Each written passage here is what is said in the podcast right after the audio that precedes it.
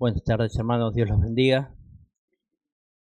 Eh, quisiera compartir con ustedes un pasaje que muchas veces se toma para ver todo lo que Dios nos da. Incluso, si ustedes se fijan en sus Biblias, hay un título no inspirado, un título no inspirado puesto por hombres, eh, que dice beneficios de la redención, ¿no? que normalmente nos da una idea de qué habla el pasaje, pero realmente no están mirando el verdadero propósito de ese pasaje. Y ahora lo vamos a desarrollar y vamos a ver cuál es el verdadero propósito, que es para alabanza de la gloria de su gracia. Amén.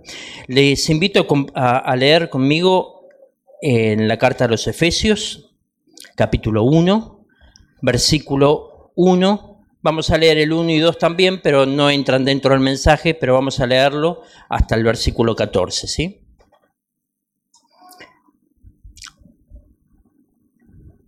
Leemos en el nombre del Señor. Pablo, apóstol de Jesucristo, por la voluntad de Dios, a los santos y fieles en Cristo Jesús que están en Éfeso. Gracia y paz a vosotros de Dios nuestro Padre y del Señor Jesucristo.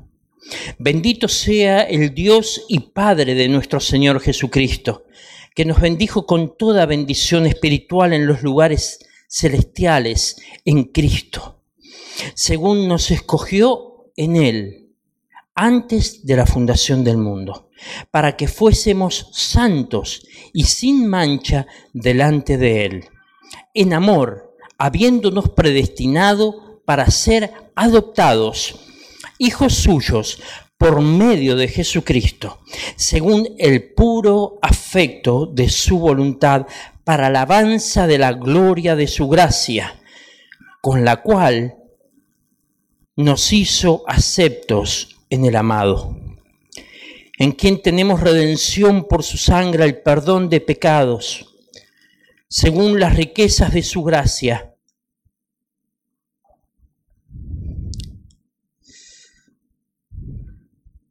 Bendito Dios, que hizo sobreabundar para con nosotros en toda sabiduría e inteligencia, dándonos a conocer el misterio de su voluntad, según su beneplácito el cual se había propuesto en sí mismo de reunir todas las cosas en Cristo, en la dispensación del cumplimiento de los tiempos, así las que están en los cielos como las que están en la tierra.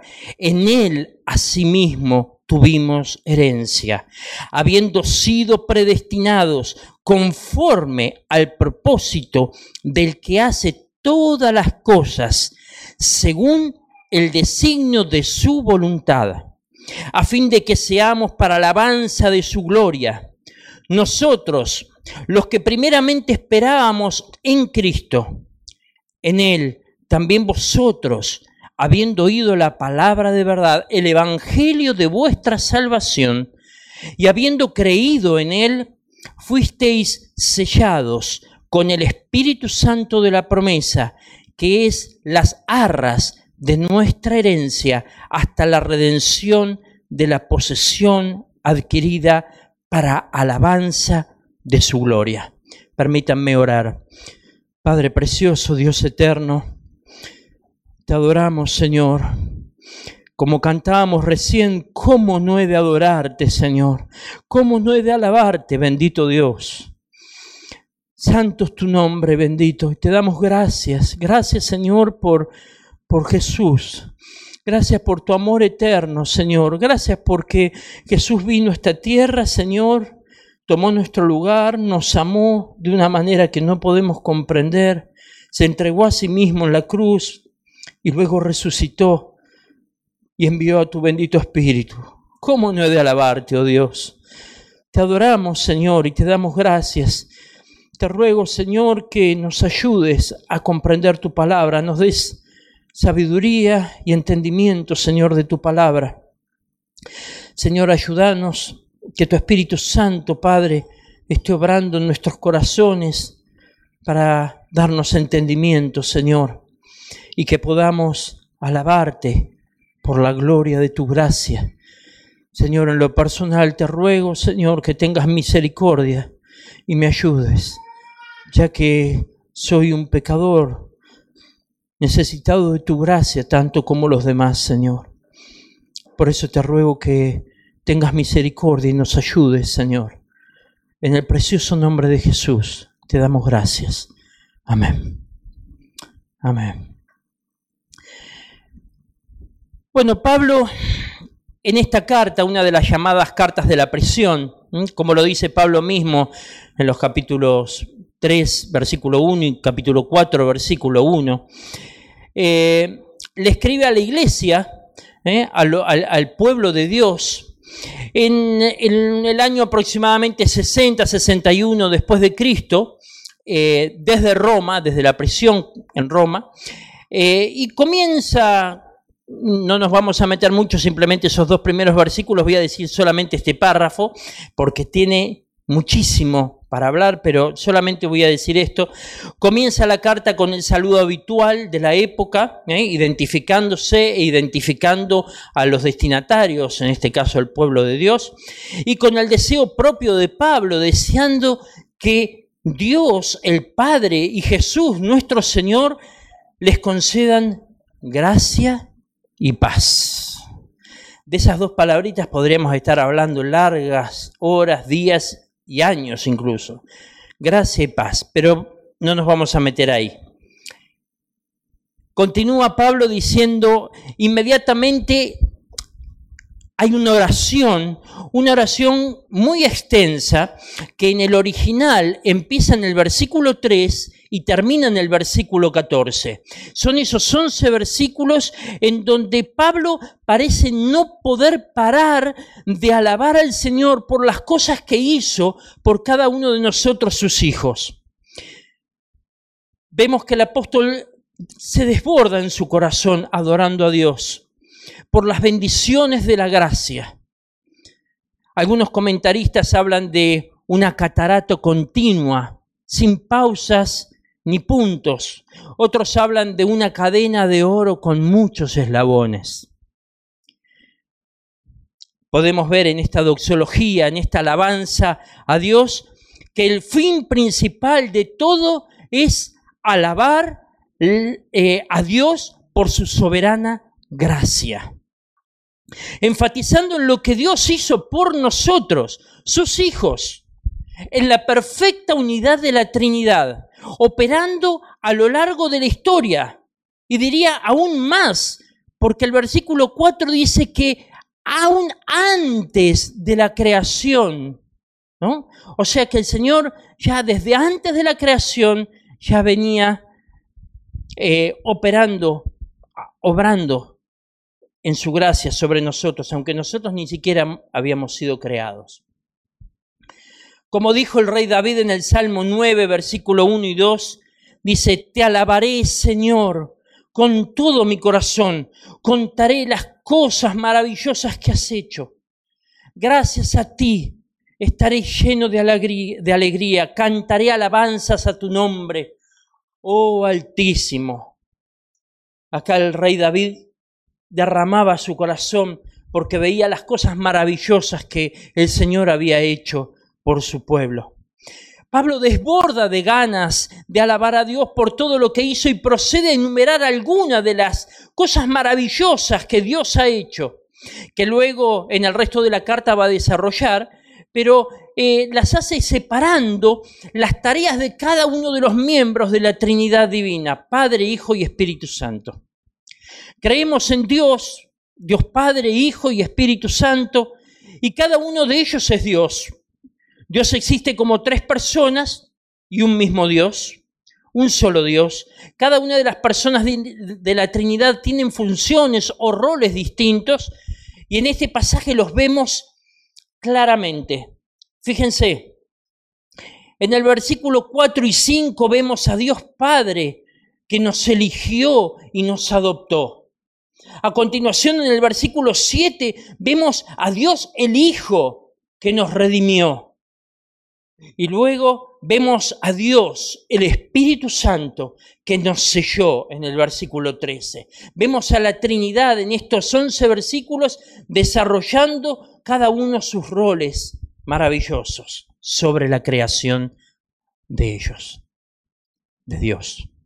En esta oración encontramos tres secciones bien definidas, que termina cada una con alabanza de la gloria de la gracia de Dios.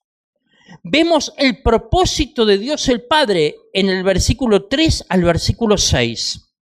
Después vemos en el versículo 7 al 12 los beneficios que tenemos en Cristo. Luego vemos en, el en, los versículos 13 y 14 cómo se magnifica la obra del Espíritu Santo en nosotros.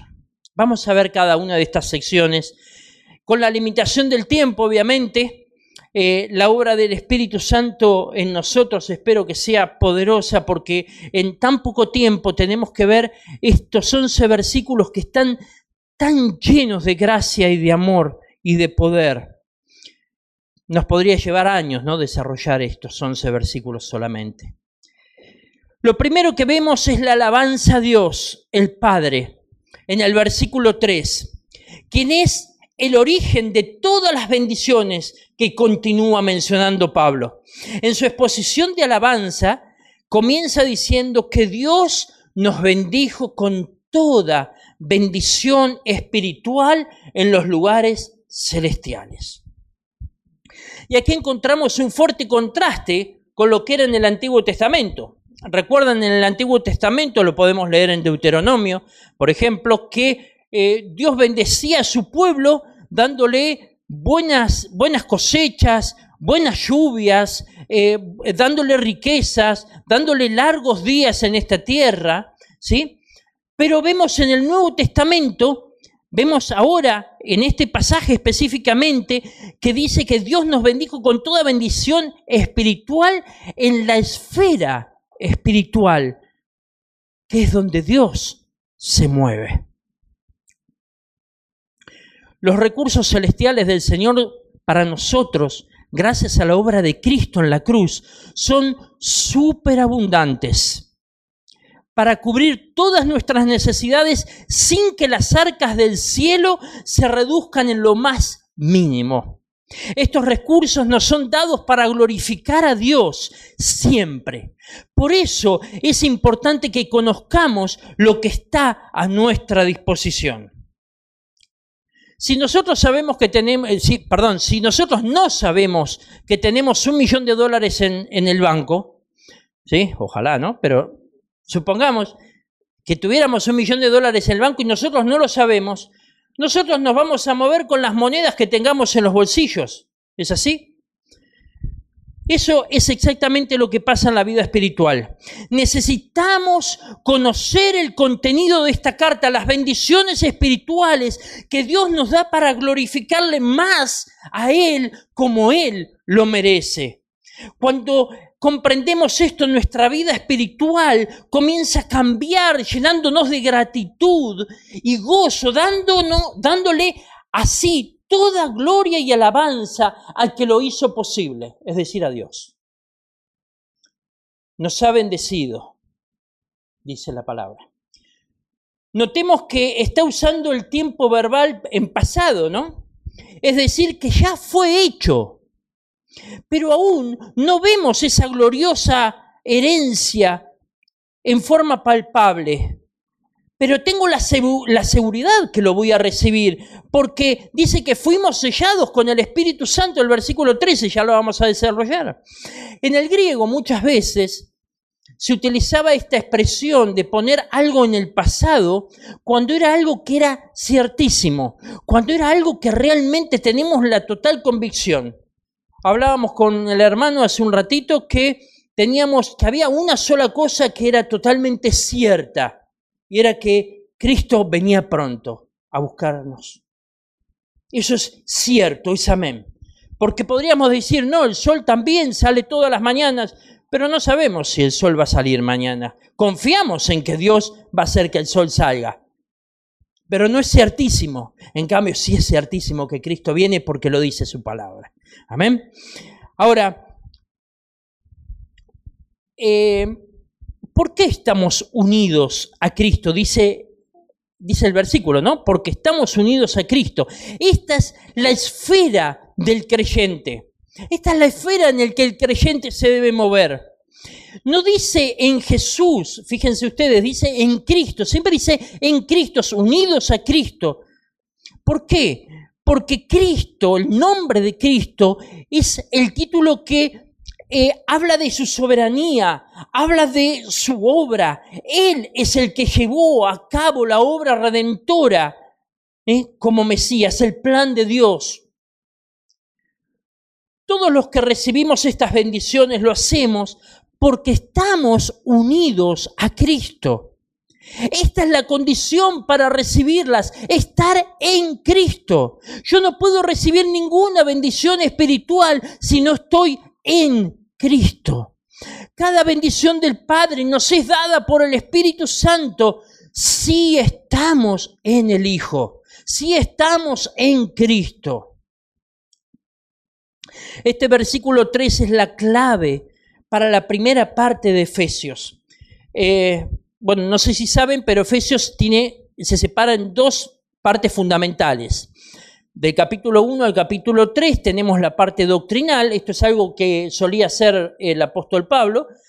Del capítulo 1 al capítulo 3 la parte doctrinal y del capítulo 4 al capítulo 6 tenemos la parte práctica que es donde aplica todo, toda la doctrina, toda la enseñanza que les dio en los primeros capítulos. Y este, este versículo 3 es fundamental en esta parte doctrinal. La carta de Efesios produce la clase de cristianos que saben quiénes son en Cristo. ¿Y a dónde vamos? ¿Cuál es nuestro lugar en la tierra? ¿Cuál es nuestro lugar en el cielo? Saber dónde estamos parados para dejar de lado lo que el mundo nos ofrece y concentrarnos en lo que Dios quiere. Esa es la voluntad de Dios para que finalmente y como propósito final le demos toda la gloria al que vive por los siglos. ¿Sí? Acá en la tierra nosotros usamos una brújula. La brújula tiene los cuatro puntos cardinales y siempre la, aguja apunta hacia el norte, entonces sabemos dónde, dónde estamos ubicados. Hay una brújula espiritual, ¿sí? Que tiene solamente dos polos, solamente dos puntos cardinales, perdón. Hacer su voluntad o no hacerla. Y nosotros, como hijos de Dios, tenemos que movernos en, la esfera de estar en Cristo, con nuestra esfera espiritual y siempre buscando cuál es el norte, cuál es la voluntad de Dios para cumplirla, para hacerla. Esta es una gran diferencia.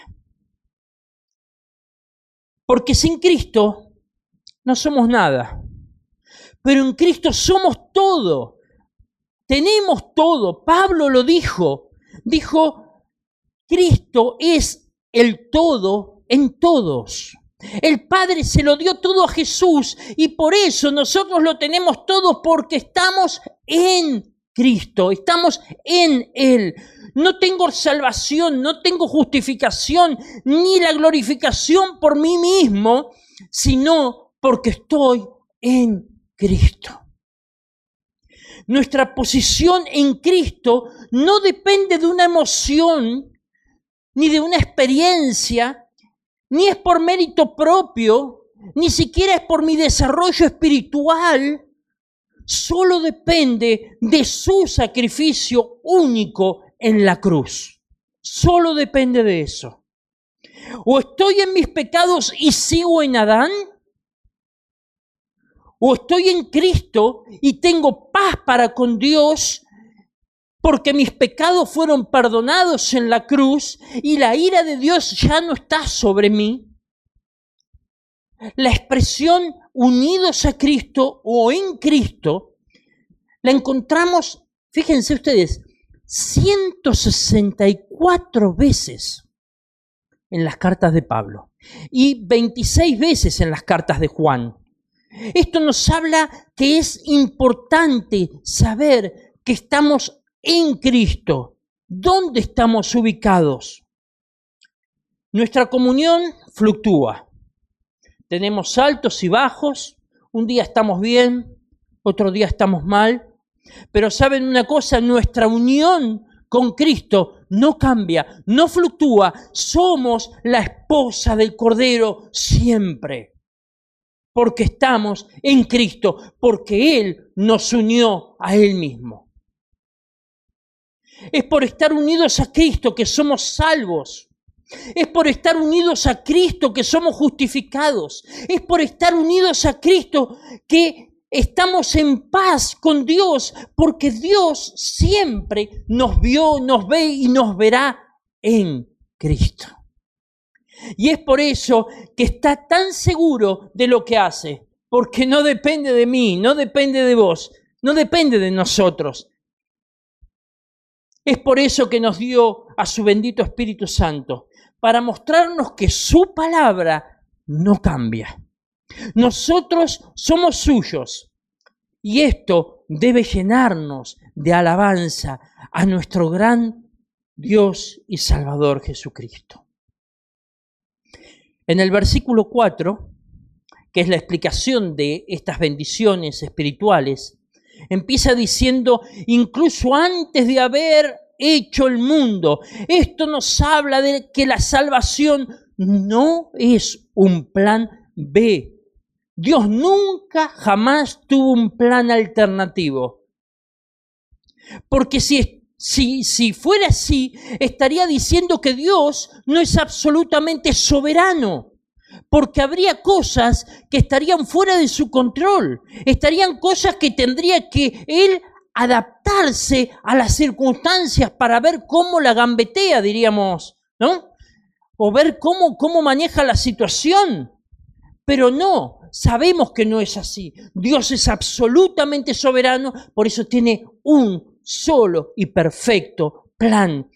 Y en este versículo 4 dice que Dios nos amó y luego Pablo afirma que fuimos escogidos antes de la creación. Y esto es glorioso, mi hermano. Es glorioso porque implica que todo lo que nos da, lo que hizo por nosotros, no depende de nosotros.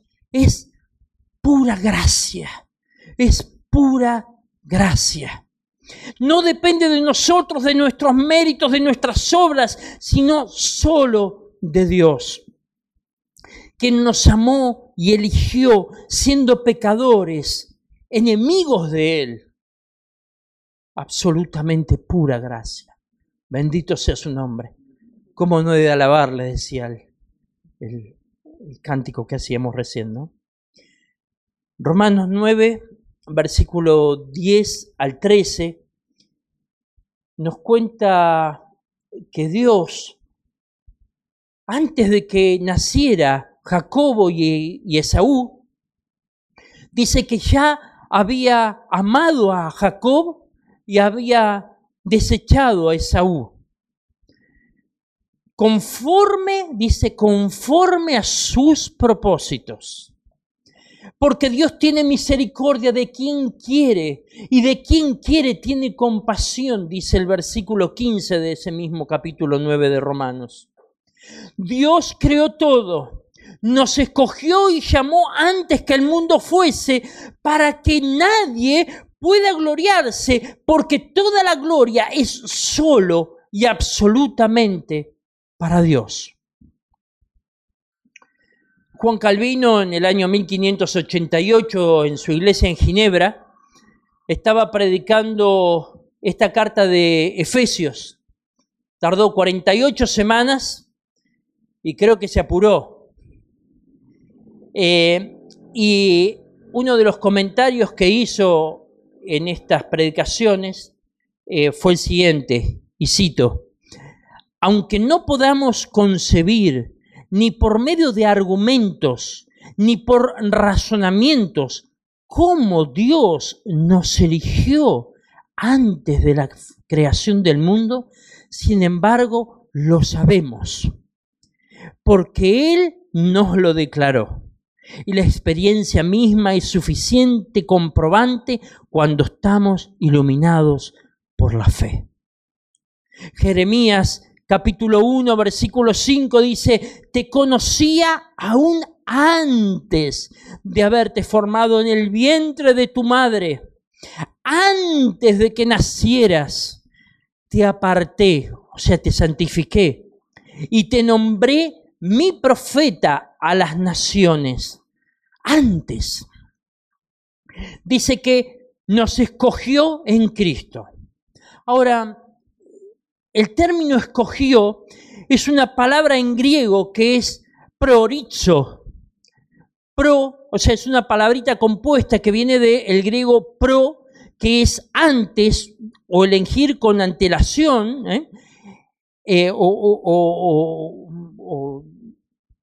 antes, mejor dicho, vamos a hacerla sencillo, antes, y jorizo, ¿eh? que es marcar, limitar, designar, es decir, marcar o elegir con anterioridad, predeterminar, escoger de antemano. Y este es el término que utiliza, o sea que fuimos escogidos de antemano. Pero ¿para qué fuimos escogidos de antemano?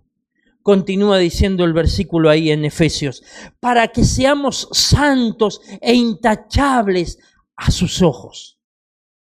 Santos e intachables a sus ojos. El para qué indica el propósito de la elección. Dios no nos eligió para que vivamos con riquezas ni gocemos de las cosas de este mundo. Cristo no murió en la cruz para eso. Más bien lo hizo para que seamos santos e intachables y demos alabanza a su nombre. Pero cuán lejos estamos. Vemos nuestra vida, vemos lo pecadores que somos.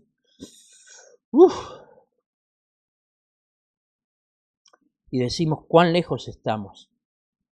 Pero hay algo glorioso. Hay algo que no estamos teniendo en cuenta. Que si sos un hijo de Dios, y creíste que Jesús murió por vos, pagó por tus pecados en la cruz, te imputó su justicia y apartó la ira de Dios que estaba sobre vos, entonces el Padre te ve a través de Jesús, te ve libre de pecados, ya que el acta de los decretos que estaba en contra tuya fue clavado en la cruz del Calvario, dice eh, Colosenses 2.14 y ahora sos santo y sin mancha para Dios, porque Él es quien te juzga, pero también es el que te justifica. Bendito sea su nombre. Si aún no conoces al Señor, si aún no te aferraste a Jesús, creyendo que murió en la cruz, tomando tu lugar para salvarte, Este es un buen momento para hacerlo. Yendo a Él en eh, arrepentimiento y fe. Anda a Él en arrepentimiento y fe. Él está con los brazos extendidos, esperando para derramar su gracia sobre tu vida.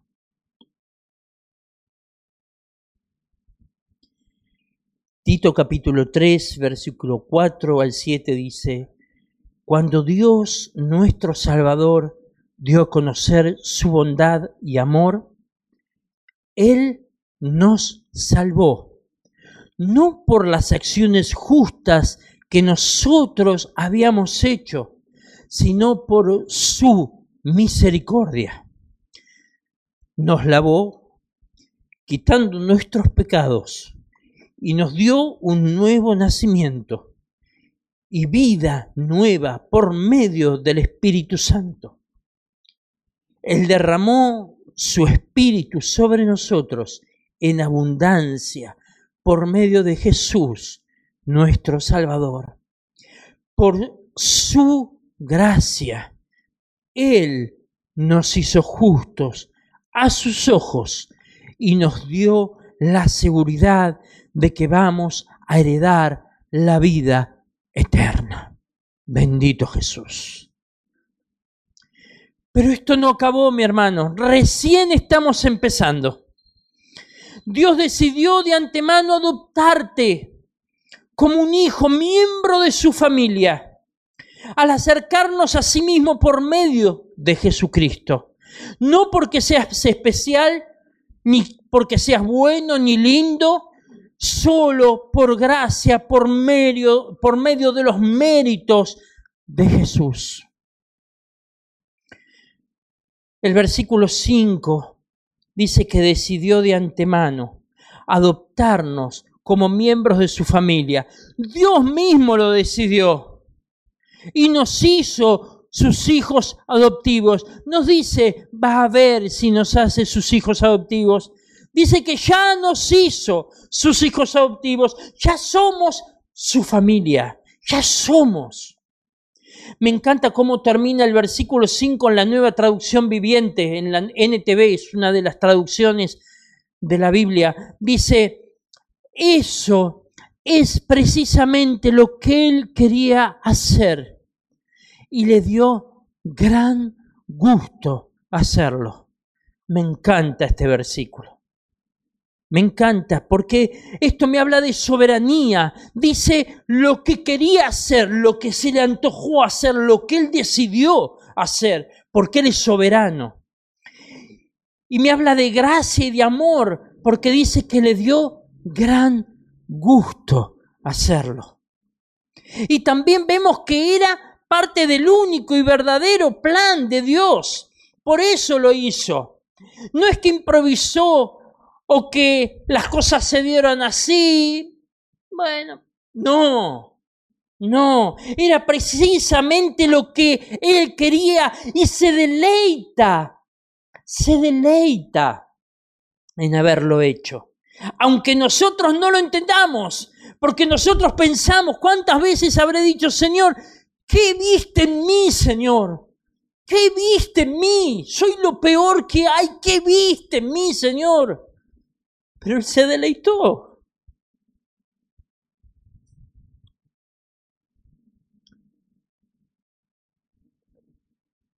Dios nos amó para hacernos santos. No, no, nos amó porque ya éramos santos. Nos amó porque Él nos hizo santos. Él nos hizo santos y así poder darle gloria la gloria que merece por ser el soberano y nuestro Salvador. En el versículo 6 el apóstol irrumpe nuevamente en alabanza al Padre, no puede parar de adorarlo por lo que acaba de decir. No tenía palabras para expresar la alabanza y gratitud a aquel que había derramado su gracia soberana sobre cada uno de nosotros, pecadores, inmerecedores de tanto amor, gracia, misericordia, que ahora pertenecemos a su amado Hijo. Cuando Jesús en Lucas 12:32, otro pasaje que me encanta, dice, no temáis, manada pequeña, porque a vuestro Padre le ha placido daros el reino cuánta dulzura, manada pequeña, no tengan miedo, porque a vuestro Padre, al Dios soberano y eterno, le ha placido darles todo el reino. Está afirmando el deleite de Dios al desplegar toda su gloria para que nosotros le alabáramos por ella. Y eso es solo por su bendita gracia. Aquí termina la primera división de esta oración, desde el versículo 3 al 6, ¿no? Que si reflexionamos este, en este pasaje vemos que cada sección de esta oración está indicando un tiempo verbal. En este caso está el tiempo pasado porque muestra lo que Dios, el Padre, ya hizo en la segunda sección, desde el versículo 7 al versículo 12, habla de Jesús e indica el tiempo presente. Lo que Jesús hace, perdonando nuestros pecados, revelando su voluntad. Y bueno, en la sección tercera, desde el 13 al 14, va a estar indicando el tiempo futuro, o sea, el Padre, tiempo pasado, el, Hijo en tiempo presente, el Espíritu Santo en tiempo futuro, y va a estar hablando de que se, va a estar basando esos versículos en que el Espíritu Santo, eh, mejor dicho, refiriéndose a, a la herencia que nos dará y que su Espíritu Santo es la garantía, las arras de que esto va a suceder. Volviendo al versículo 7, comienza la segunda sección donde sigue enumerando los beneficios que los redimidos tenemos por estar unidos a Cristo. Pablo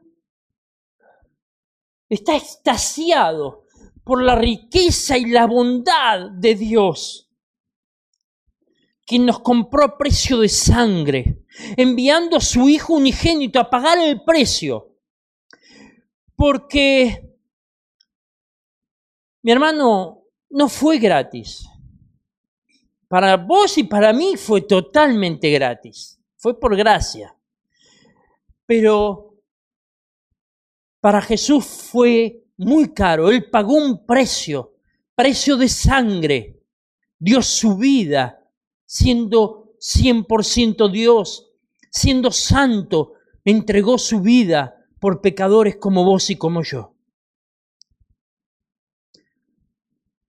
Solo por medio del sacrificio sustitutivo de Cristo, la justicia de Dios podía ser satisfecha y su ira apartada de nosotros eternamente.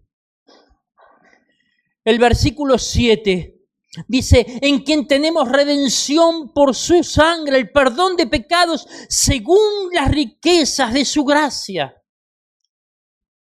Por su sangre derramada en la cruz tenemos perdón de nuestros pecados pasados, presentes y futuros.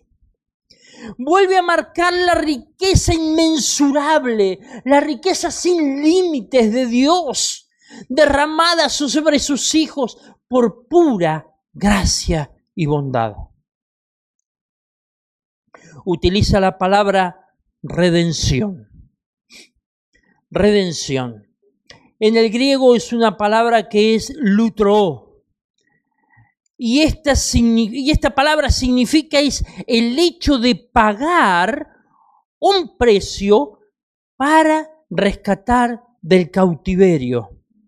Un hombre podía pagar, podía comprar un esclavo y liberarlo. Solamente hacía un certificado escrito que le entregaba al esclavo y cuando alguien le preguntaba, no, yo soy libre.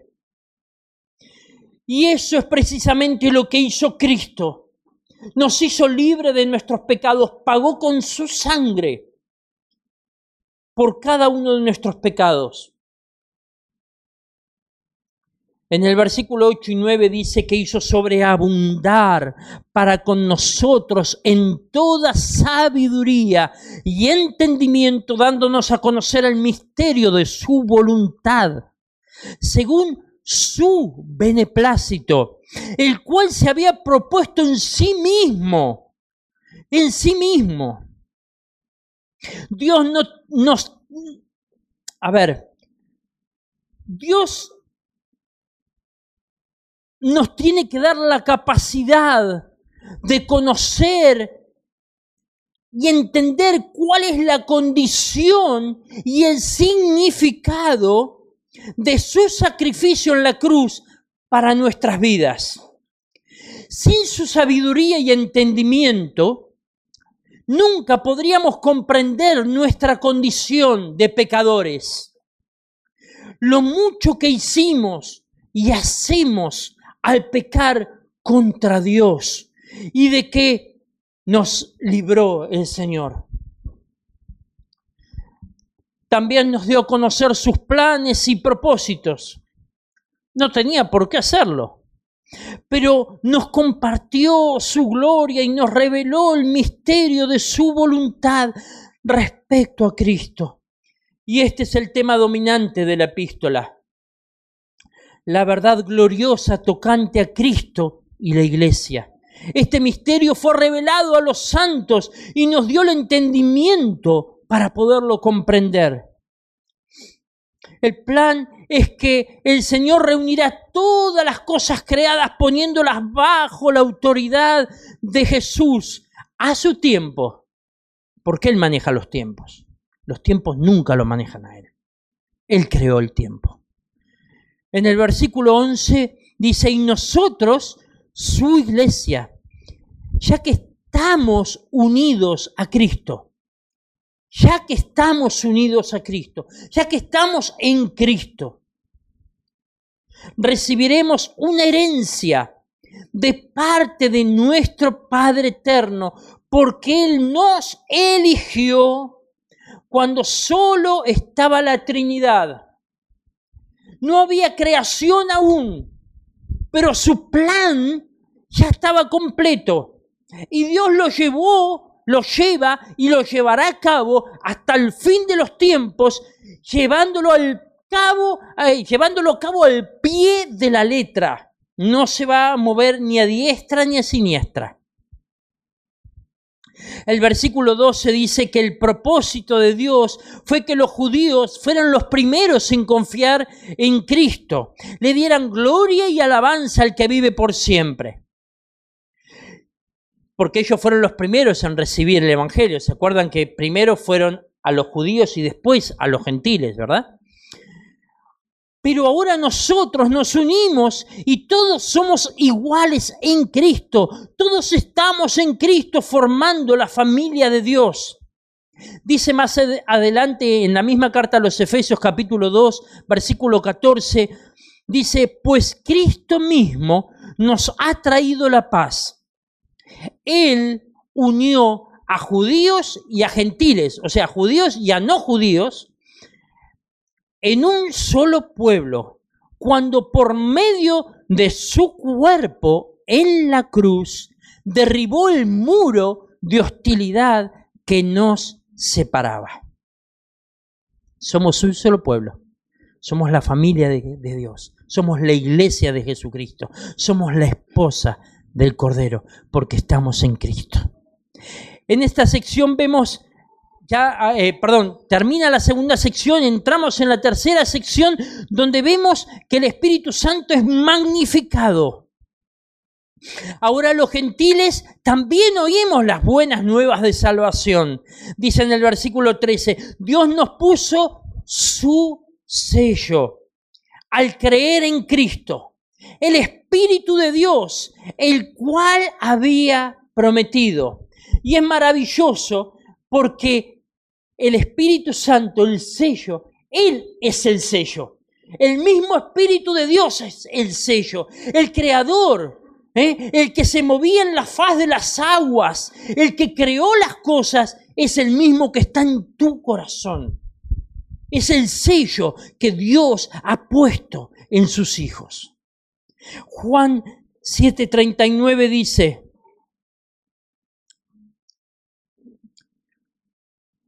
con la expresión agua viva se refería al Espíritu, el cual se le daría a todo el que creyere en él. Pero el Espíritu aún no había sido dado porque Jesús todavía no había entrado en su gloria. Recuerden que estamos hablando de Juan 7, todavía el Señor no había muerto ni había resucitado. ¿sí? En Juan 14, 17, el mismo caso, dice, me refiero al Espíritu Santo, quien guía a toda verdad. El mundo no puede recibirlo porque no lo busca ni lo conoce. Pero ustedes sí lo conocen porque ahora Él vive con ustedes y después estará en ustedes. Todo esto se lo refería a los discípulos, ¿verdad? Ahora, cuando hablamos de garantía, ¿de qué estamos hablando? Garantía o arras, como lo ponen algunas versiones, viene del griego arrabón, que se refería originalmente a un pago inicial o a un depósito de seguridad para asegurar la ejecución de una compra. ¿sí? Cuando vas a comprar una casa te piden una seña, si no, una reserva. Si no, cualquiera puede venir y reservarlo y quedarse con la propiedad, ¿verdad?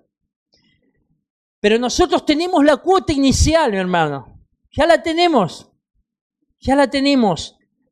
Tenemos la cuota inicial de lo prometido por Dios como garantía de sus promesas, que sus promesas serían cumplidas. Segunda de Corintios capítulo 1 verso 22 dice, nos identificó como suyos al poner al Espíritu Santo en nuestros corazones como un anticipo que garantiza todo lo que Él nos prometió. Y también en 2 Corintios capítulo 5, verso 5 dice, Dios mismo nos ha preparado para esto y como garantía nos ha dado su Espíritu Santo. Qué glorioso. Los sellos en la antigüedad tenían muchos propósitos. No hace mucho, y, o bien las, las cargadas, ¿no? No hace mucho, recuerdo que siendo joven en la facultad, cuando se entregaban los diplomas, venían sellados con lacre. Más de uno se acordará, ¿eh? se ríen todo, pero más de uno se debe acordar. Venían sellados con lacre, ¿sí? Eh, y eso era algo que le daba una autenticidad confiable, que era un diploma que realmente procedía de la autoridad de la facultad. ¿Verdad? John MacArthur dice que en esa época tenía cuatro finalidades colocar un sello. Primero, daba seguridad. El Espíritu Santo nos da seguridad de que somos de Dios. Y nadie nos toca sin la autorización de Él. Y también nos preserva hasta el final. Como vimos en el libro de los cinco puntos, ¿recuerdan? La preservación de los santos. ¿Eh? El Espíritu Santo nos guarda, nos da seguridad de que somos sus hijos. ¿Recuerdan cuando Jesús murió en la tumba? ¿Qué hicieron? la sellaron y pusieron con lacre el sello. Nadie podía tocar eso. Era el sello de autoridad. Nadie estaba autorizado a tocar ese sello. Obviamente que Dios tiene toda autoridad. Y Él sí lo rompió. Pero nadie podía, nadie lo podía hacer. Segundo, autenticidad. El hecho de tener al Espíritu Santo dice que somos verdaderos hijos de Dios. Somos verdaderos hijos de Dios. Tercero, propiedad. Esto implica que le pertenecemos a Él por toda la eternidad. Le pertenecemos a Él por toda la eternidad. Y en cuarto lugar, autoridad. Somos embajadores de su reino en esta tierra y somos delegados para proclamar, enseñar, ministrar y defender la palabra de Dios y su evangelio con la propia autoridad del Señor. Nosotros tenemos un sello glorioso que nadie puede violentar ni romper, porque es el mismo Dios soberano en el versículo 14 nos dice que el Espíritu Santo es nuestra garantía, que somos sus hijos y que nos dará la herencia prometida a nosotros y que le pertenecemos a Él por siempre. Bendito sea su nombre. Amén. Concluyendo, en tres partes de la oración, versículo 6, versículo 12 y versículo 14, Pablo cuando termina cada sección saturada de gracia inmerecida hacia nosotros, vemos que el apóstol repite algo que es el clímax del pasaje. Que todo esto Dios lo hizo para la alabanza de la gloria de su gracia en la cruz Dios mostró el pináculo de su gracia al entregarse a sí mismo por cada uno de nosotros que no merecemos nada. Todo lo que Pablo dice tiene un final glorioso, alabar la gloria de su gracia. porque para esto fuimos amados, creados, elegidos, redimidos, justificados, glorificados. John Piper, hace muchos años, predicándole a un millar de jóvenes, era impresionante ver en el video, todavía está en internet, eh, les predicaba a unos jóvenes y hizo esta ilustración que yo la voy a resumir porque es un poco larga y ya quiero concluir. Habían dos situaciones, por un lado dos ancianas cristianas, misioneras, que iban a predicar a un grupo de niños huérfanos en el Congo y cuando iban hacia ese lugar tuvieron un problema con el auto y un accidente, fallecieron, partieron con el Señor las dos. Segunda situación, un matrimonio de aproximadamente 50 años cada uno, muy jóvenes todavía, logran jubilarse tempranamente, venden todo lo que tienen, se compran un yate, se van a un lugar paradisíaco a disfrutar, andaban por la playa juntando caracoles, disfrutando del yate, tomando sol todo el día, nadando. Y Piper dice, ¿cuál de estas dos situaciones es una tragedia? Y Piper dice, yo les digo cuál es una tragedia. Sin duda el matrimonio que cuando lleguen a la presencia del Señor solo tendrán que mostrarle sus colecciones de caracoles y contarle al Señor lo que hicieron con sus vidas, desperdiciándolas para sí mismos en vez de vivir vidas que cuenten para la gloria de Dios. ¿Sabemos quiénes somos en Cristo? Y entonces, ¿cuál es nuestra visión, nuestra pasión por la cual vivir? ¿Es la gloria de Dios el tesoro más brillante en el horizonte de tu futuro? Es la gloria de la gracia la noticia más dulce para tu alma culpable? ¿Es la gloria de Cristo en tu vida la expresión presente y personal de la gracia de Dios? ¿Es la gloria de la cruz la belleza más triste y más feliz para tu alma redimida.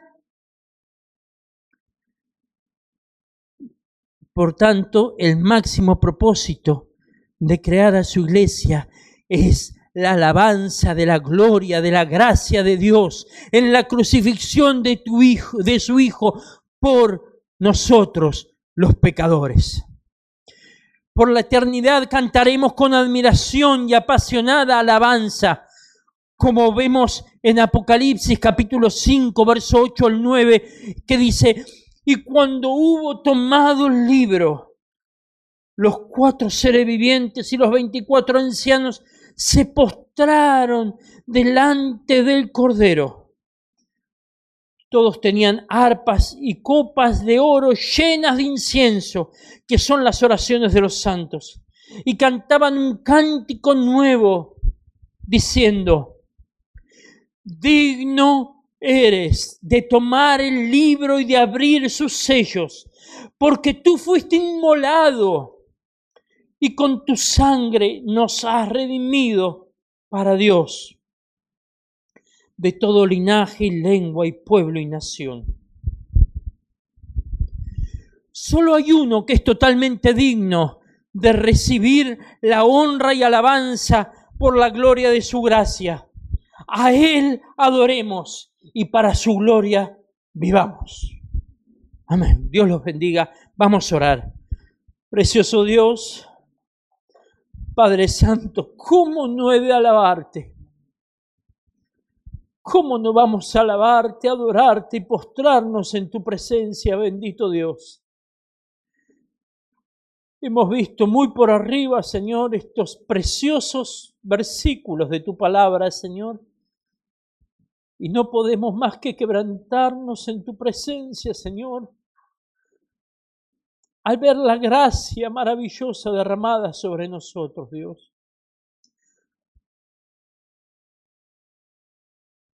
Dios eterno, gracias Señor, gracias Dios por la gracia que derramaste sobre nosotros. No somos merecedores de tanto amor y misericordia. Pero Señor, te rogamos que nos ayudes para que nuestras vidas estén enfocadas, Señor, a dar alabanza por la gloria de tu gracia, hasta que vos vengas y después, Señor, estando en tu presencia, continuemos haciéndolo, porque tú eres digno. Solamente, Señor, tú eres digno.